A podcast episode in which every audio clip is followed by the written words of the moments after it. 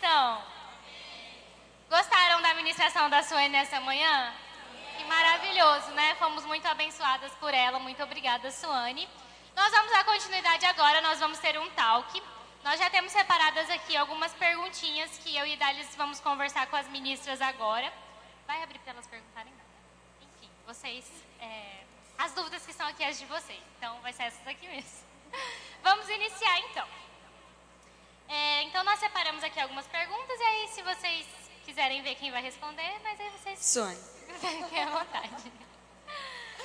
É, a primeira questão que nós vamos conversar é sobre como nós podemos, como mulher, adquirir o equilíbrio ali, porque dentro do nosso, dentro do nosso lar.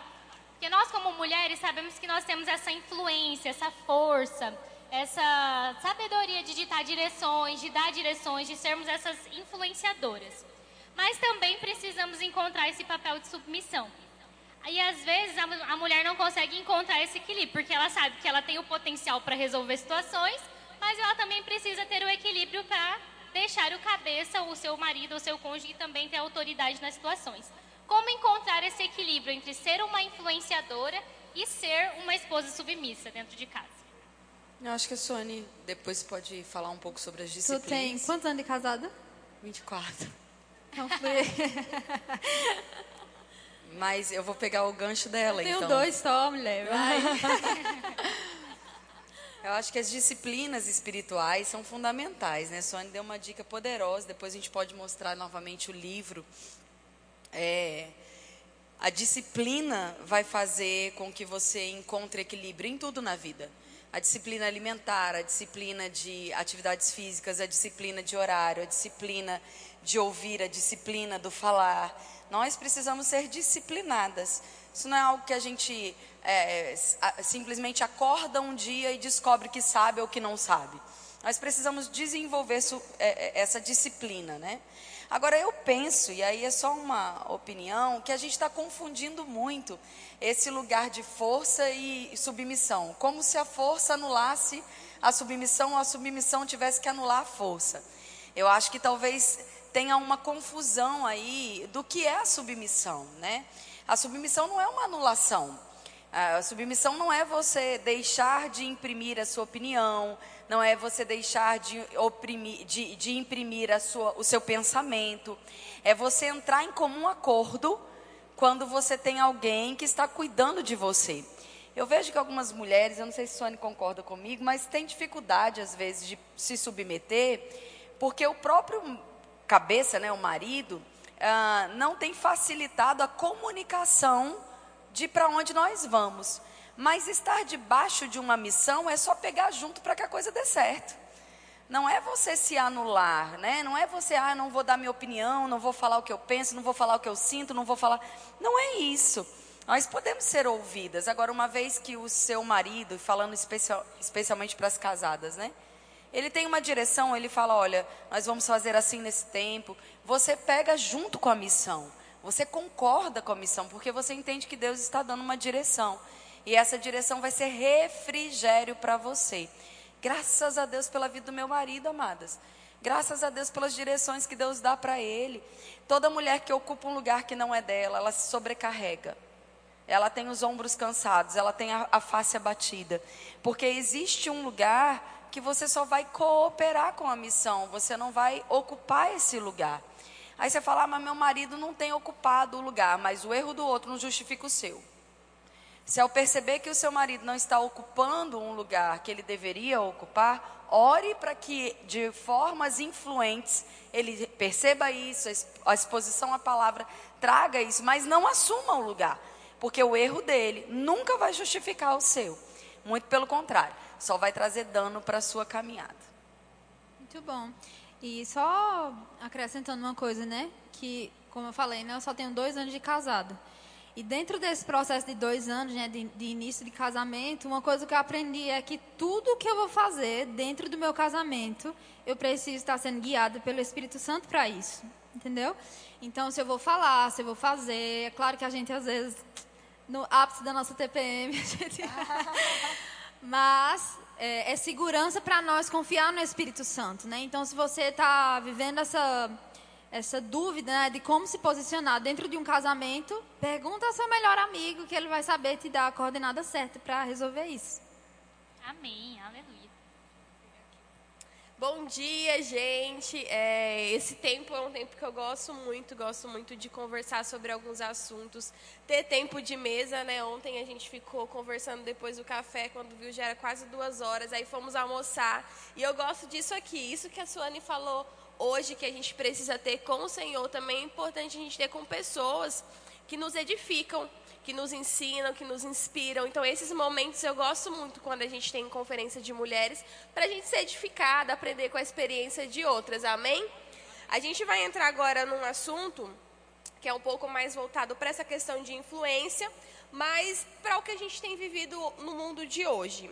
Então, a próxima pergunta é: o que vocês acreditam que a igreja precisa falar e se posicionar, assuntos que precisam ser é, falados dentro da igreja para mulheres, é, quando se trata de mulher nos dias de hoje. Então, assim, o que está faltando a igreja poder falar mais, trazer a mulher mais para, olha, é, esse assunto é importante para que a gente fale. O que vocês acreditam que a igreja ainda precisa dar um passo nesse sentido?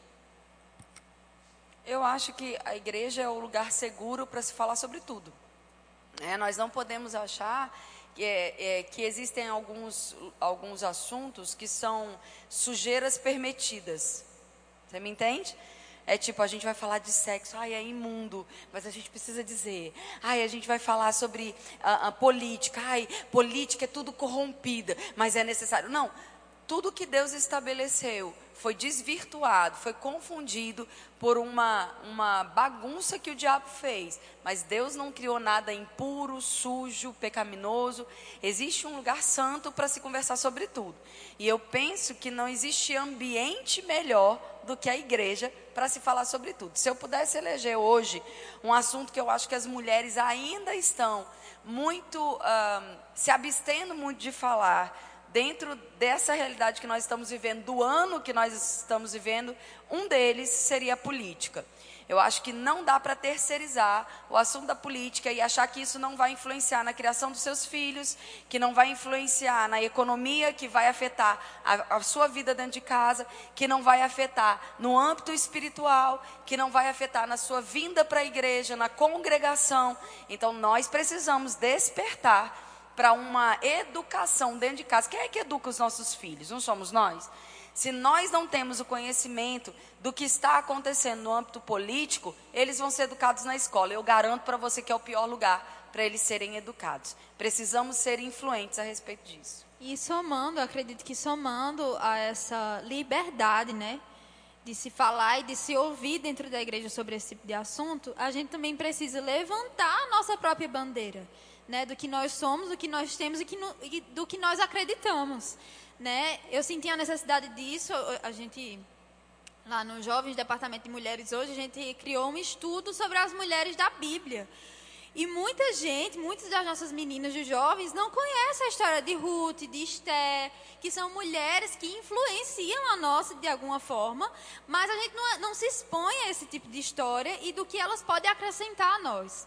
Então, não só para a igreja em si, sabe, assim, o templo em si, a congregação, mas nós como igreja, a gente precisa se expor a esses assuntos, onde a gente precisa de referências é, cristãs, né, nos representando à frente, mas a gente também precisa se blindar, né, se expor à palavra de Deus, para que a gente tenha argumento, para que a gente tenha força, para que a gente consiga debater as ideologias do mundo também.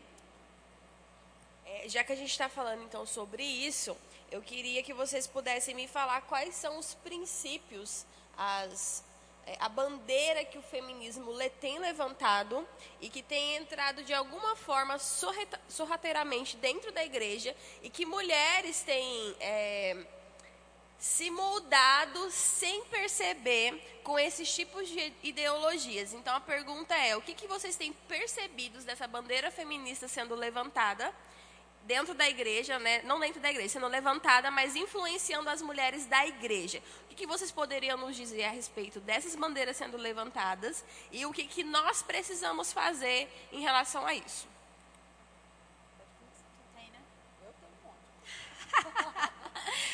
A primeira e principal para mim, que é onde a gente tem recebido mais pancada, é a família, gente.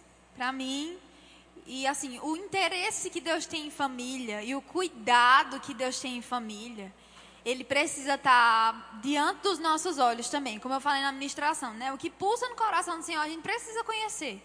E se tem uma coisa que está sendo atacada, é a base da família, e a gente tem permitido que isso entre nas nossas famílias né? Essa questão da educação das nossas crianças, do que é permitido, do que agora tudo é normal, tudo é comum, nasceu assim, não era para ter nascido dessa forma.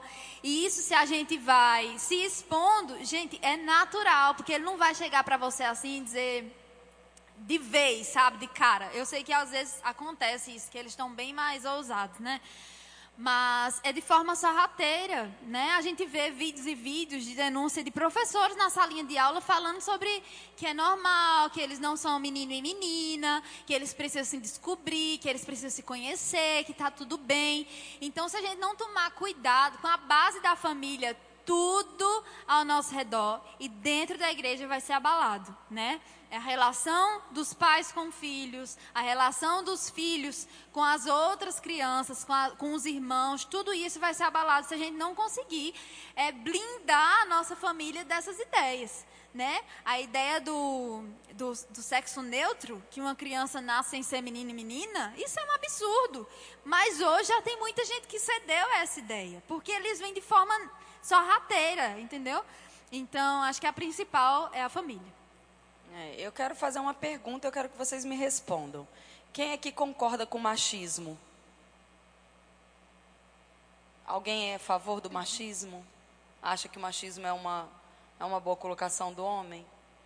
Ah, tem alguém? Não? Por que, que feminismo seria? Uhum. Ismo é doença. Todo ismo é doença.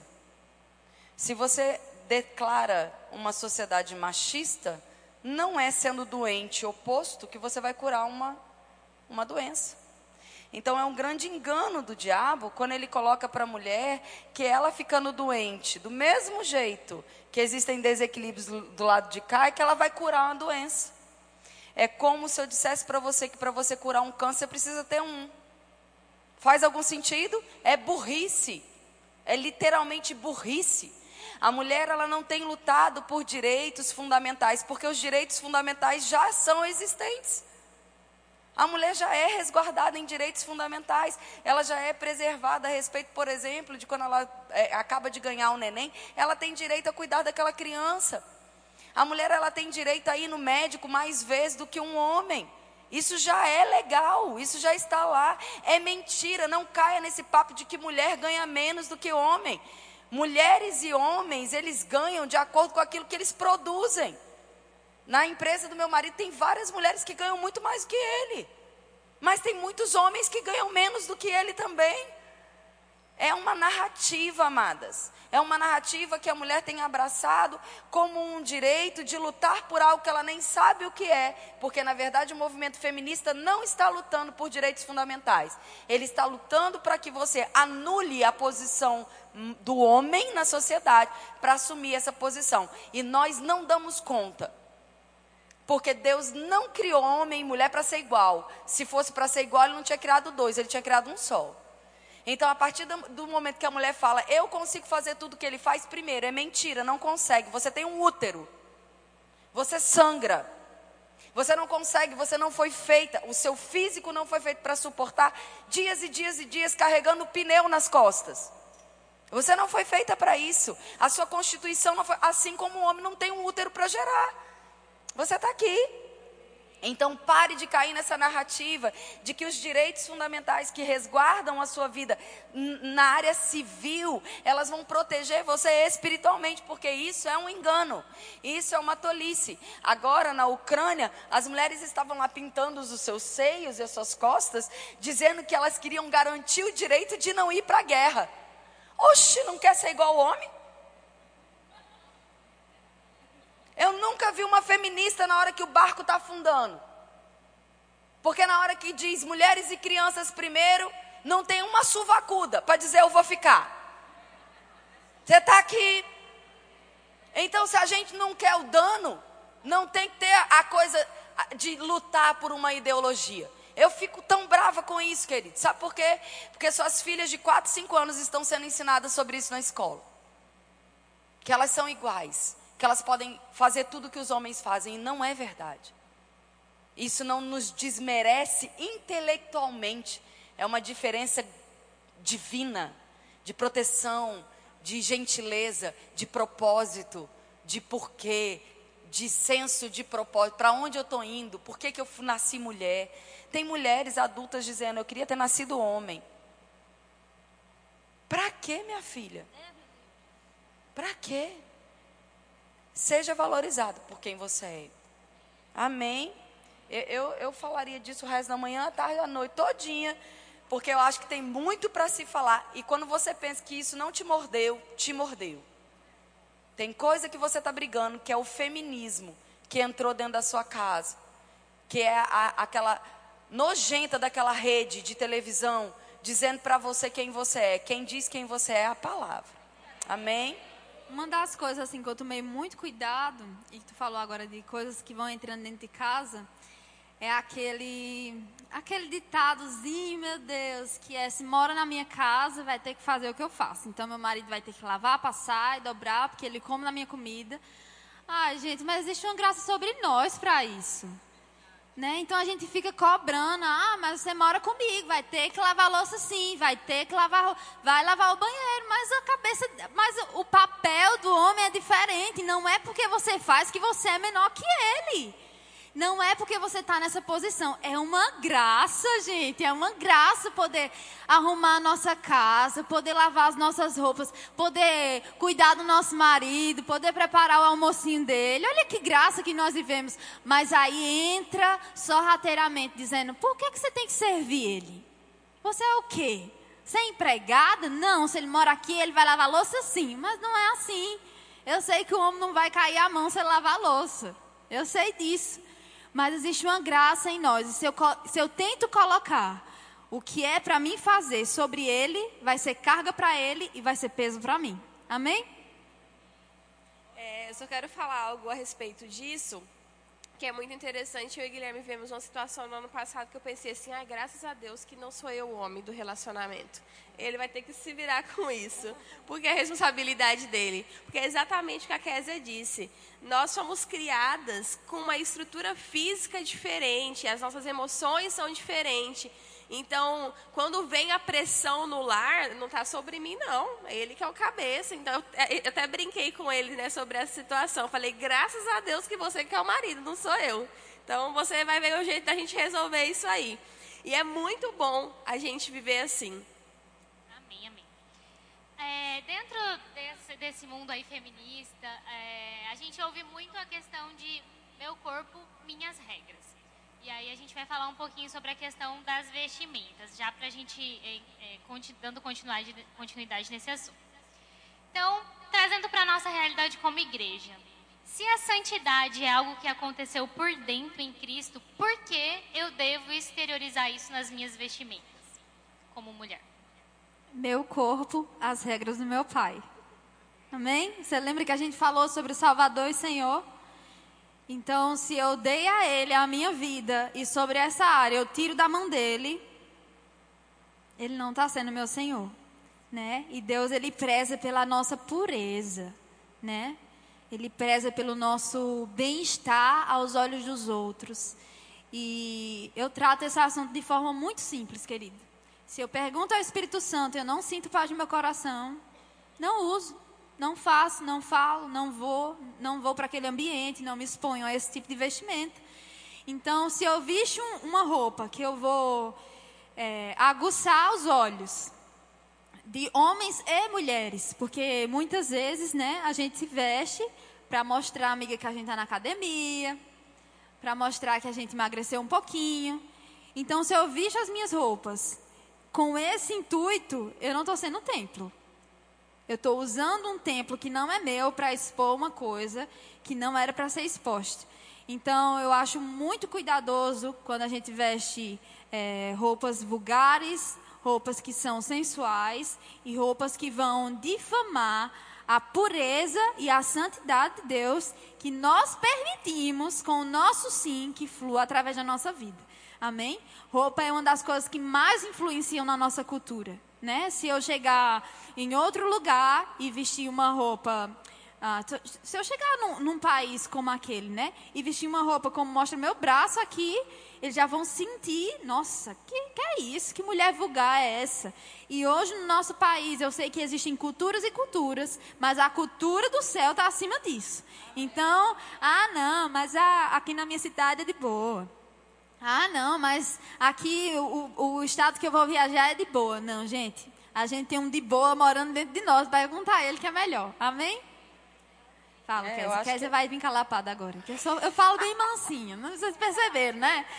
Eu falo bem mansinho, aí Kézia... Ah! Nem ia. Eu só ia dizer mesmo que... Mas assim, ó, essa coisa de é pecado, não é pecado, pode, não pode, né? É, é uma agonia isso de, ah, mas e isso, pode, não pode, né? A minha pergunta é sempre simples com isso, assim como o Sônia falou, é simples. Você sairia de mão dada com Jesus com a roupa que você está vestida? Se ele se apresentasse como uma pessoa essa manhã, chegasse na sua casa e falasse assim: hoje eu vim, eu, eu vim novamente em carne e eu vou levar você até esse lugar. Você iria da forma como você está? Então continua. Se você faz de jeito nenhum trocaria de roupa, então troque. Ele está. O fato de você não estar tá vendo não significa que ele está. O Espírito Santo está habitando aí dentro de você. Ele está segurando sua mão e passeando com você. Você está deixando ele envergonhado ou orgulhoso. Simples assim. Amém? Nem dei lapada, Amém? Viu? Digam amém. Foi, nem foi uma lapada. Amém. Achei que ela ia vir com uma lapada maior. É, dentro desse assunto, nós sabemos que tudo, to, todas essas questões, né, o feminismo, a família e tanto, tantos outros assuntos, são assuntos bem polêmicos, né, se a gente for discutir aí fora. Como nós podemos nos posicionar, né, dentro desses princípios cristãos sem causar confusão no mundo lá fora. Como nos, nos posicionar nos princípios cristãos sem causar confusão? Não podemos. É simples assim, amados. Nós não estamos aqui para agradar o um mundo. Você precisa causar confusão. Precisa. Eu não vim aqui, eu vim para estabelecer um tempo de mudança. E toda mudança causa conflito. Toda vez que você quer agradar um mundo, você vai desagradar a Deus.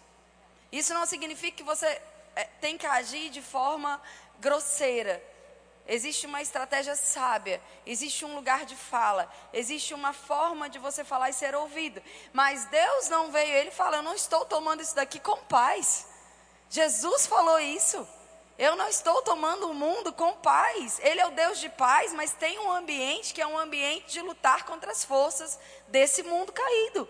Quando você se posiciona com santidade, com princípio, com amor, com graça, com perdão, o mundo não vai entender. Se você espera ser compreendido pelo mundo, você vai entristecer o Espírito Santo. Então, não espere ser agradável ao mundo. Não espere. Todas as vezes que você quiser agradar o mundo, certamente você vai estar abrindo mão do princípio. E eu acho que isso foi um erro da igreja por muitos anos. Não querer é, confrontar de frente e sempre estar tá tentando amenizar aquilo. E foi aí que o mundo ganhou espaço na televisão, foi aí que o mundo ganhou espaço nos recursos né? Porque falar de dinheiro às vezes se torna uma blasfêmia dentro da igreja. Aí não pode falar sobre política, não pode falar sobre posicionamento da mulher, não pode falar, não pode falar. Mas como o Kézia falou, se a gente não se posicionar, querida, eu lembro que eu estava no, no ensino médio, acho que primeiro ano, segundo ano, não sei. E aí tinha um professor todo pervertido lá, falava muito palavrão, tirava muita brincadeira horrorosa. E toda vez na aula dele eu sentava na última, na última cadeira. Né? Eu me sentia muito confrontada. Eu acho que eu era. Só tinha do, do, duas pessoas cristãs na sala, eu e outro menino.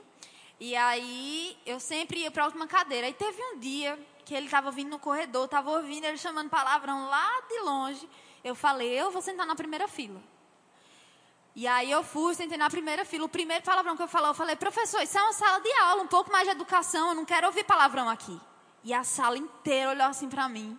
Tipo assim, tu é louca, menina? É um professor. E ele falou: Você é cristã? Aí eu falei: Que bom que o Senhor sabe, eu sou cristã. E ele só fez virar e continuou escrevendo no quadro. Mas se, eu nunca tivesse saído da última cadeira, ele nunca saberia que tinha uma cristã na sala de aula. Amém? Então, às vezes, se a gente não se posiciona, se a gente não fala, se a gente não confronta isso. Ah, Suana, mas era um palavrão, todo mundo da sala falava palavrão. Eu não estou nem aí. Eu precisava que ele soubesse que naquele lugar eu exigiria respeito. Amém? Então, como Kaiser falou, não tem isso como não confrontar, não. Vai ter briga mesmo, né? E é interessante Precisar... as pessoas que confrontam, elas são taxadas como polêmicas, né? Uhum. Ah, fulano é muito polêmica. Eu, eu escuto isso 15 vezes por dia. Você gosta de uma polêmica. Você não é polêmica. Não é polêmica. É posicionamento. Amém, querido? Não fica com esse rótulo de porque você está se posicionando, você está levantando uma polêmica. Você está combatendo uma. Se as pessoas estão indo por um caminho e você está indo para o outro, é normal que as pessoas olhem e falem: por que, que você está indo para o lado de lá? Porque aí você vai cair no inferno, eu estou indo para o céu. É simples assim. Amém? Ah, você não fica constrangida? Fico. Você não chora? Choro. Você não fica. Outro dia alguém falou lá no, no, no meu Instagram: Eu espero que você morra de forma lenta e dolorosa. Mas não pega. Macumba de incrédulo não pega em crente. Você está aqui. Não se, não se, como diz, intimide por isso. Não fique intimidada. Não fique sentado na última cadeira. Sabe? Custou um preço. Porque a partir daquele momento que Sônia se posicionou, a turma também agora tinha um olhar sobre ela que era diferente. E muito provavelmente ao longo da história, alguém falou: não fala palavrão perto da crente. Não fala mesmo. Não fala mesmo.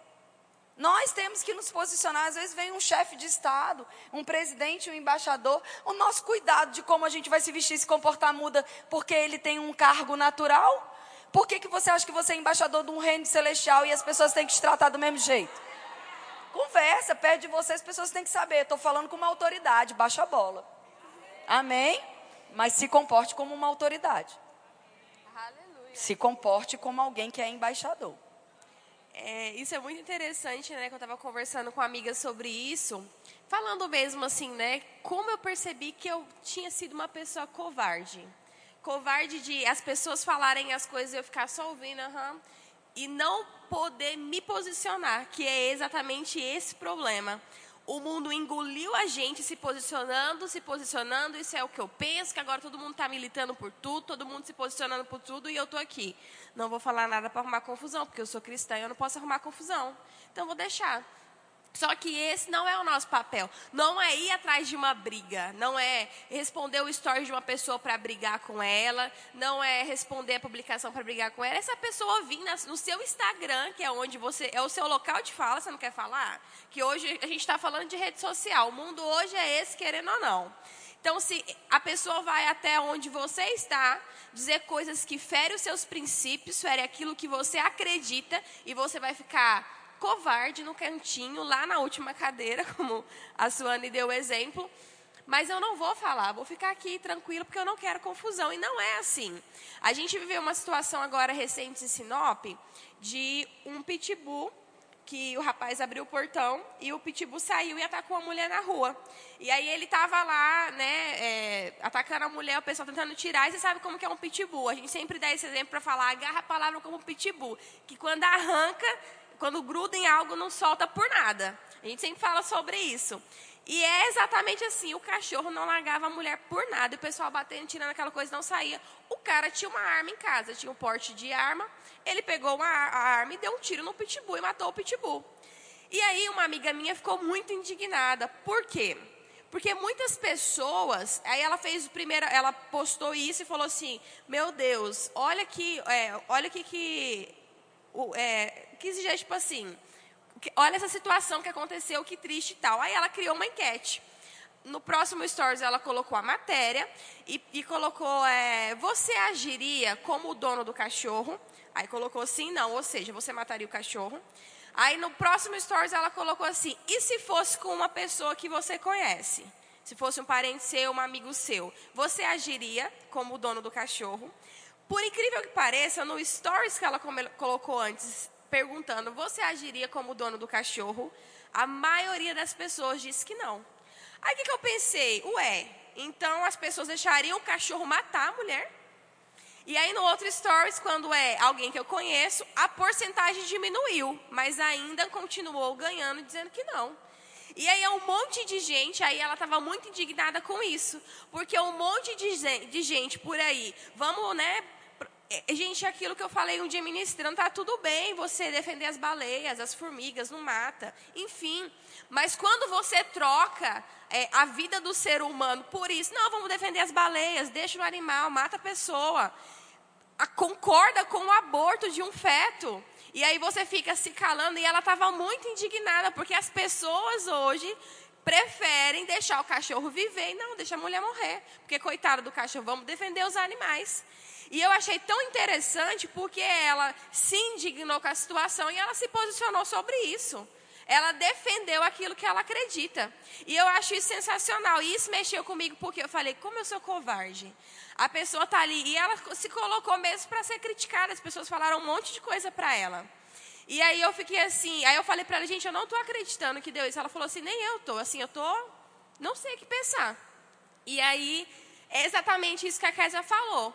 A gente precisa se ser essa autoridade, se colocar nesse lugar de autoridade, mas a gente precisa entender, a igreja precisa acompanhar o mundo que nós estamos vivendo e não ficar só, não vamos falar sobre isso, não vamos fazer sobre isso, porque a gente não pode uma confusão, porque a gente só pode falar sobre alguns assuntos, não podemos falar sobre outros, é muita polêmica e não é assim, gente. Existem princípios que estão estabelecidos na palavra e a gente é regido por esses princípios. E quando nós estamos sendo confrontados por ele, nós precisamos sim nos posicionar.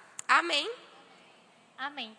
E até assim, é, o mundo, ele não está preocupado se está nos ofendendo, não é verdade? O professor não estava nem um pouco preocupado se estava ofendendo os princípios da Suane, no nosso trabalho, aonde a gente está inserido. As pessoas estão preocupadas em nos ofender? Porque carregamos princípios cristãos? Não, elas não se preocupam. Então, nós, que acho que nos escondemos atrás de uma não quero ofender ninguém e deixamos de realmente, como as meninas falaram, de se posicionar. Mas o nosso silêncio é uma resposta. Eu carrego muito isso comigo. Quando eu fico em silêncio, eu já estou respondendo. E tem uma frase bem comum que diz: quem cala. Então, talvez nós estamos consentindo com o mundo. Talvez, sorretariamente, o mundo nos convenceu que o que ele está falando é verdade. Porque se não fosse, nós nos posicionaríamos. Da mesma forma que ele não tem nenhum interesse de preocupar se eu me concordo com o aborto, se eu concordo com a família, se eu concordo em homossexualidade, se eu concordo com N fatores. Ele não está preocupado, ele quer jogar o, o lixo dele de modo violento em cima de nós. Mas nós não queremos, queremos ser bem discretos, bem é, os últimos lugares. Não que você estava errada, assim, eu entendo. Mas assim, precisamos realmente desse lugar de primeiro lugar, de se eu acredito, eu defendo, porque a minha fé tem uma voz. E o que eu acredito tem uma voz também, ela precisa ser dita. Amém? E dentro disso, a Dalis comentou ali sobre a questão do aborto. É, você quer falar mais alguma coisa com relação a isso? Ó a cara, ó a cara já que quer fez. Tô chocada com o post ainda, pensando. eu acho que essa semana eu vou falar bastante sobre pet. Dentro da questão do aborto, como nós, mulheres cristãs, podemos nos posicionar contra o aborto? Às vezes, se é que é possível, sem ofender, às vezes, a pessoa que teve uma história, né, com relação àquilo, uma história traumática, algo nesse sentido, né? Porque quando se fala sobre aborto, às vezes eles querem considerar um abuso sexual, histórias traumáticas que as pessoas viveram, considerando a história dela. Mas como nós podemos é, nos posicionar, já que estamos falando sobre posicionamento, com relação ao aborto, sendo nós cristãs? A gente tem até as três e meia, não? Sim, gente, tem até as três e meia. Amém. Gente, olha só, é como o cachorro.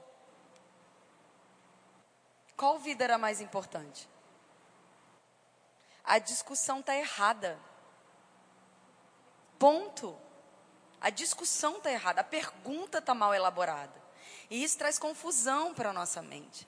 Existem clínicas, existem situações dentro da medicina Quando, por exemplo, o feto, ele está sendo desenvolvido e ele coloca a mãe em risco, isso já está resguardado pela medicina.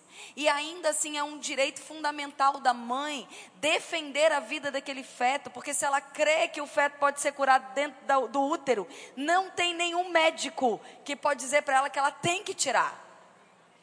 Amém, queridos? Não é normal você chegar num, num, num, num médico hoje e falar: Eu quero amputar meu braço. Por quê? Porque eu não sinto que meu braço é, é útil. Eu não estou pronta para ter dois, eu só quero ter um. Aí o médico vai falar: se você não sente que é o momento de você ter dois braços, a gente vai tirar um. Você acha que tem algum médico que está apto a fazer isso e que não seja considerado louco? Por que, que a gente acha que é possível considerar? Olha, eu tenho um, estou carregando outra pessoa dentro de mim, mas não estou pronta para isso, quero que tire ela. E o médico tem que conceder a sua vontade. O que, que falta? Falta educação, falta educação sexual, falta conversar sobre isso, parar de falar, oh. tem a vagina, então vai ter chance de ter bebê. Tem um menininho em casa, ele tem um penizinho, vai querer brincar com a vagina. Ai, que coisa suja, meu Deus, suja nada, tu gosta, sente falta. E se não está sentindo vergonha, falta, é errado. Tudo com vergonha de tu agora. Tudo. tem que falar. A educação sexual tem que acontecer. A criança, aos seis, dos 6 aos 8 anos, ela precisa ser exposta à educação sexual dentro de casa. Precisa conversar. Porque na adolescência ela vai descobrir por ela mesma e ela pode ter uma gravidez precoce, isso pode gerar um trauma e ela pode pensar no aborto como opção. Precisa ter políticas, nós precisamos como mulheres nos envolver com política, porque dentro da política nós precisamos criar ferramentas de adoção mais rápida. O Brasil é um dos países com mais burocracia de adoção. Se você tem uma política de adoção, é muito mais fácil você gerar um atendimento, por exemplo, a mulheres que não podem ter bebê e querem, uma menina que engravidou precocemente não tem condições de fato de criar aquela criança, você faz uma combinação perfeita. Você vai acudir à necessidade daquela criança, seja qual for a história dela, a criança, a adolescente, seja qual for a história dela ali, e vai acudir a família que deseja criar um bebê. Nós precisamos conversar as, a respeito das coisas, cada uma na sua pasta. Não adianta querer resolver um problema matando o problema.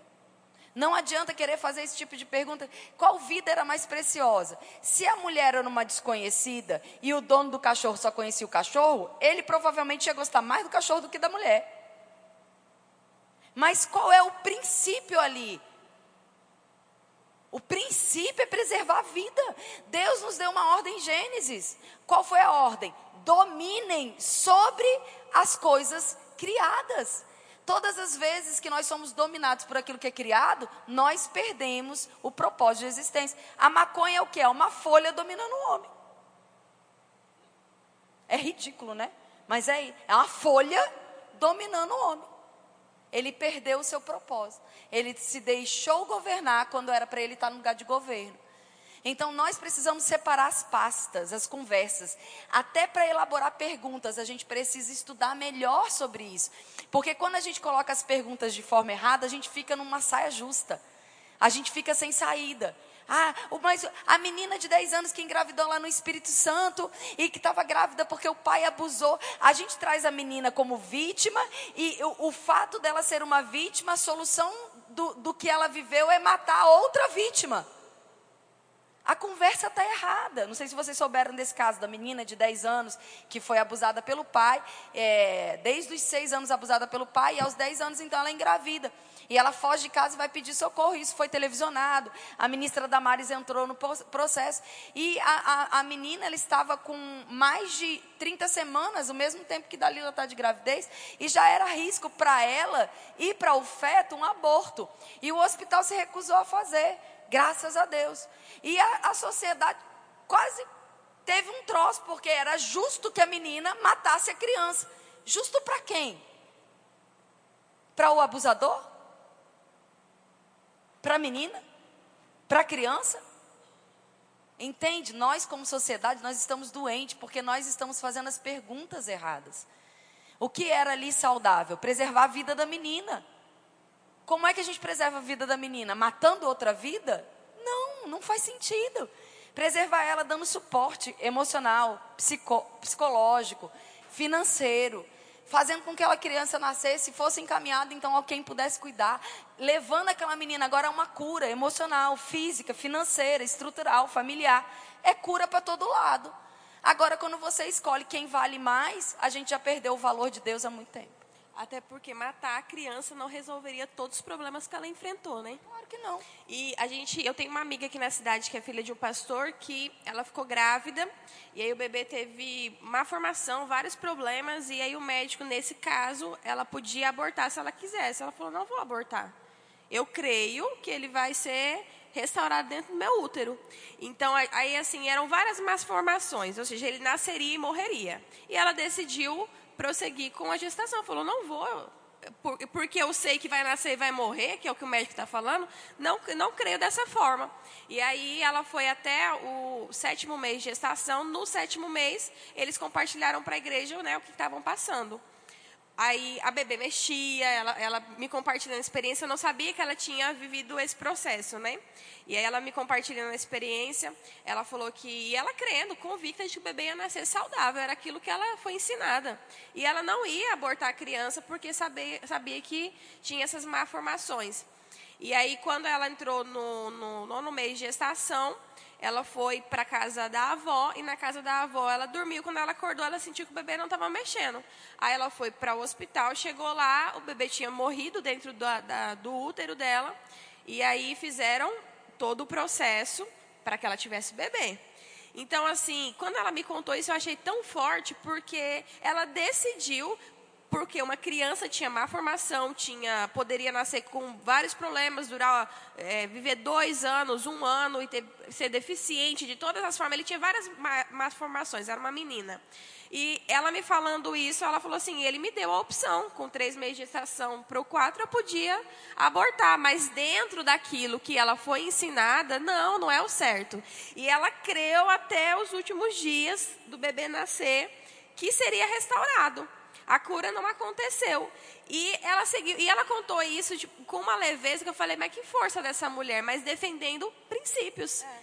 Defendendo princípios. E eu acho isso muito. E se você hoje, se a gente hoje, é, não, não só com filho, só mãe para filho, né? Com uma pessoa que você ama, você tivesse a opção de dar é, apenas nove meses de vida para essa pessoa. Essa pessoa só vai viver nove meses você interromperia a vida dela imediatamente porque ela só ia viver nove meses?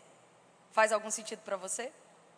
Se alguém chega e fala, você tem um diagnóstico de doença que você vai viver nove meses. Você só vai viver nos próximos nove meses. Em dezembro você vai ter morrido. Você dizer, já que ela vai morrer em dezembro, vou matá-la em março? Tá vendo? É burro. É estúpido. Tá mexendo com a nossa capacidade de parar e falar: não, calma, tira a emoção, vamos raciocinar. Entende? A gente precisa pedir a Deus o poder de raciocinar novamente, de ter uma inteligência celestial e não influenciada por uma rapidez de decisões que é mundana. Amém. A gente vai para a última pergunta, que o nosso pastor Gilmar, pastor antigo, ele sempre falava que é muito perigoso ficar entre o crente e a comida, e nós não queremos isso com vocês. Então, a gente vai fazer a última pergunta, logo após a gente já vai encerrar. E aí a gente vai fazer o sorteio dos, dos brindes. Então, claro, todo mundo quer participar, quer ganhar, vai ficar aqui até o final, né? Amém. É, a última pergunta vai ser mais direcionada para a Suane, mas a Késia liderou o jovem junto com o, o, seu esposo durante muito tempo, então você pode também né, nos agregar com algo. É, quais os maiores desafio, desafios para liderar jovens nos dias de hoje com tantas ideologias, né? É, a gente estava conversando com um pastor de jovens aqui da cidade e ele, meu Deus, como que está lá na igreja? Porque a gente está lidando com muitos casos de homossexualismo, é aquela coisa de vem, mas aí não muda, e aí está muito complexo, aí as meninas dentro da igreja defendendo o feminismo, como é que tá lá? Aí a gente ficou assim, né, assim ninguém nunca falou nada, né? Que se falar também. Agora a gente tem Isabela, que é mais mansa, mais tranquila, mas eu vou ficar sabendo. Mas aí a gente ficou assim, meu Deus, e ele conversando, né, pedindo ajuda. Então, eu percebo que tem esses desafios agora, né? Então, como que vocês têm lidado com isso?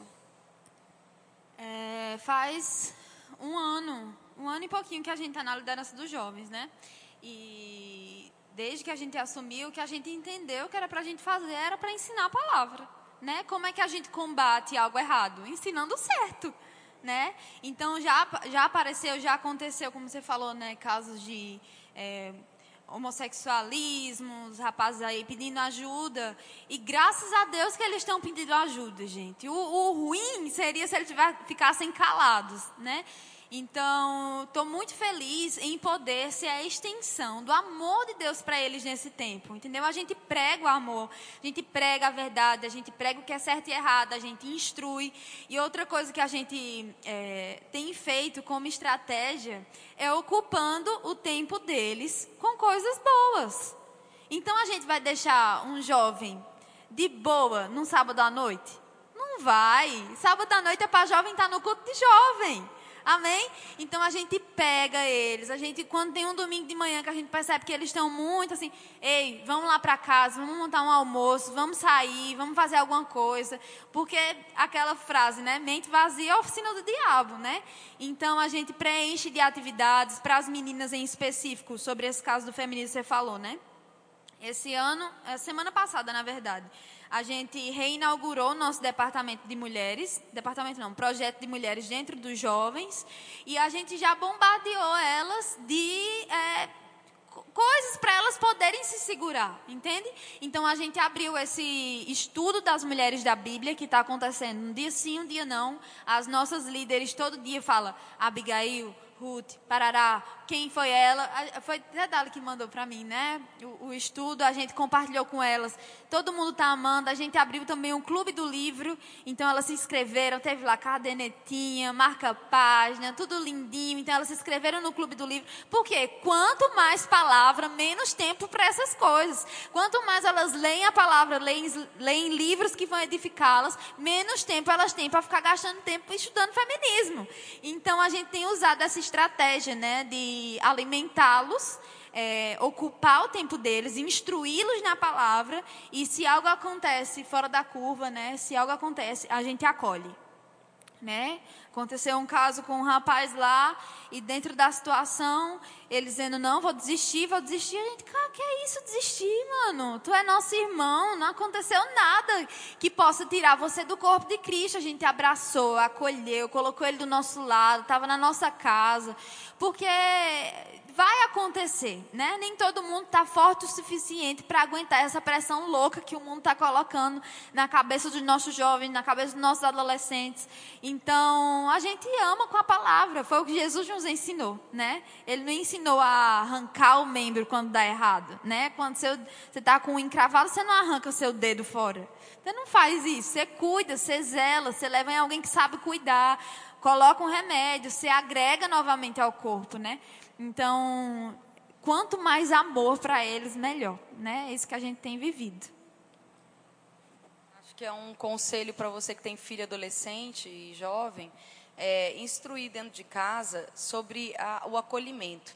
Se tem algo que a igreja tem errado ao longo dos anos, é com o acolhimento dos novos.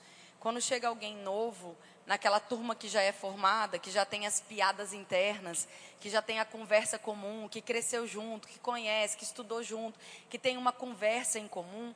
Aquele que está chegando agora, pensa, ele está rompendo com o mundo, ele está numa nova vida, que é uma vida que é exigido um comportamento completamente diferente, ele está perdendo a identidade dele com o mundo e muitas vezes ele tem dificuldade de entrar nesse ambiente familiar da igreja. É um ambiente estranho, é um ambiente onde as pessoas falam, não, mas é, é, querendo ou não é, a gente ri de uma piada que ele não conhece, a gente conta uma história que ele ainda não fazia parte, e aquilo vai isolando. Agora, deixa eu te dizer, o mundo não faz isso. A minha filha acabou de ser aprovada agora numa faculdade de biomedicina, no dia seguinte tinha grupo de apoio. No dia seguinte tinha acolhimento. No dia seguinte eu passo aí, pego você e te levo para a faculdade. Não falta carona, não falta gente pagando lanche, não falta gente disposto a ajudar, No mundo não falta isso, muitas vezes dentro da igreja falta. Nós, como pais e mães, não podemos deixar os nossos filhos se compor, compor, comportar com esse negócio de virar o olho, sabe? Ai, Fulano. Não podemos aceitar isso. Porque isso vai gerar uma estranheza no corpo, e essa estranheza no corpo vai ser prejudicial não só para o outro que está chegando agora, mas para os nossos também. Líderes de jovem têm sofrido com a questão da, das, do separatismo.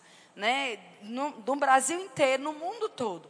A coisa mais difícil é trazer essa unidade, é, é esse ambiente de comunhão. Como é que, que faz isso? A igreja tem o papel dela, mas dentro de casa você não pode gerar isso falando mal do outro, fofocando sobre o outro, falando com ranço da amiga.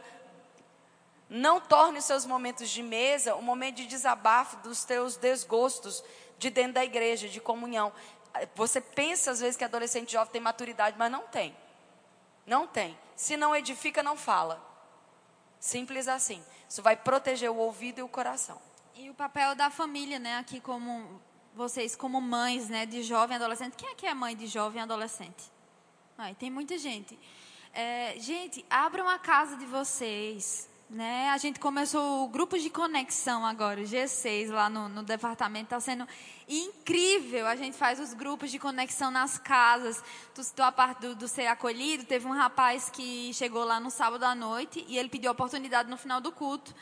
E a gente deu a oportunidade a ele, a gente nunca tinha visto, ele era visitante. E ele disse: Hoje eu ia me matar e vim aqui só pedir perdão a Deus. Falou isso na, na cara da gente, a gente ficou assim.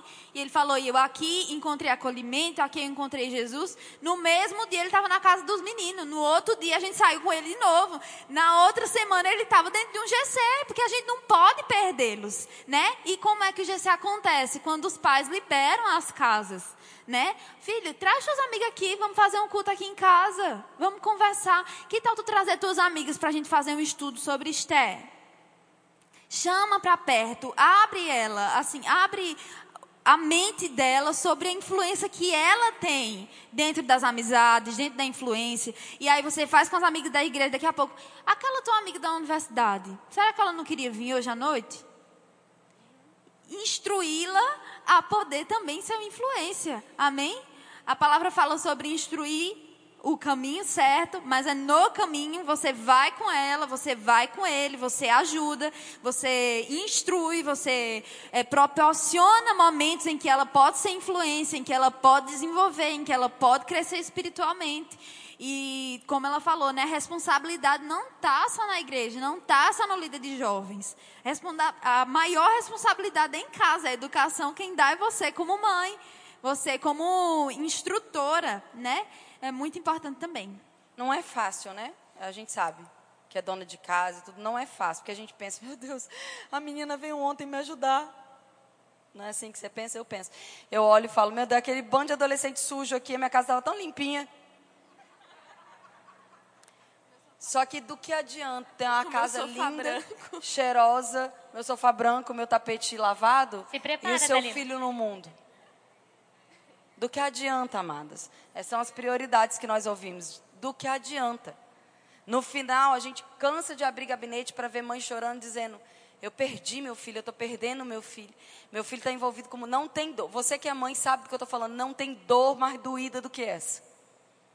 Aí quando você olha para os seus móveis, para suas coisas, para sua rotina, o que, que você não abriria a mão para ter o seu filho rendido aos pés do Senhor? Não negocie. Isso mesmo. A gente vai ter outros momentos, né, para poder conversar um pouco mais a respeito, principalmente de filhos. É um desejo do meu coração e do pastor Guilherme desde o ano passado é, coisas mais específicas mesmo. E isso vai ajudar também para o crescimento do departamento de adolescentes, dos jovens, vai ser muito bom. Então a gente terminou. Se vocês quiserem acompanhar um pouquinho mais, vocês podem seguir a Késia no Instagram. Ela tem live, tem projetos, tem programa na rádio, tem muitas coisas. Muitas coisas. E aí vocês podem seguir a Késia no Instagram. Já tem algumas meninas que seguem, acompanham o trabalho dela, aprender um pouquinho mais, ser influenciada. A Suane também, a gente fica, né? Vamos, a gente tinha que postar um pouquinho mais, falar um pouquinho mais, mas a gente não fala, demora um pouquinho, mas vocês podem seguir a Suane lá, ela posta algumas coisas de vez em quando, bem de vez em quando. Mas, é, mas foi muito bom esse tempo. Queria que vocês pudessem dar uma salva de palmas para nossas ministras. Muito obrigada.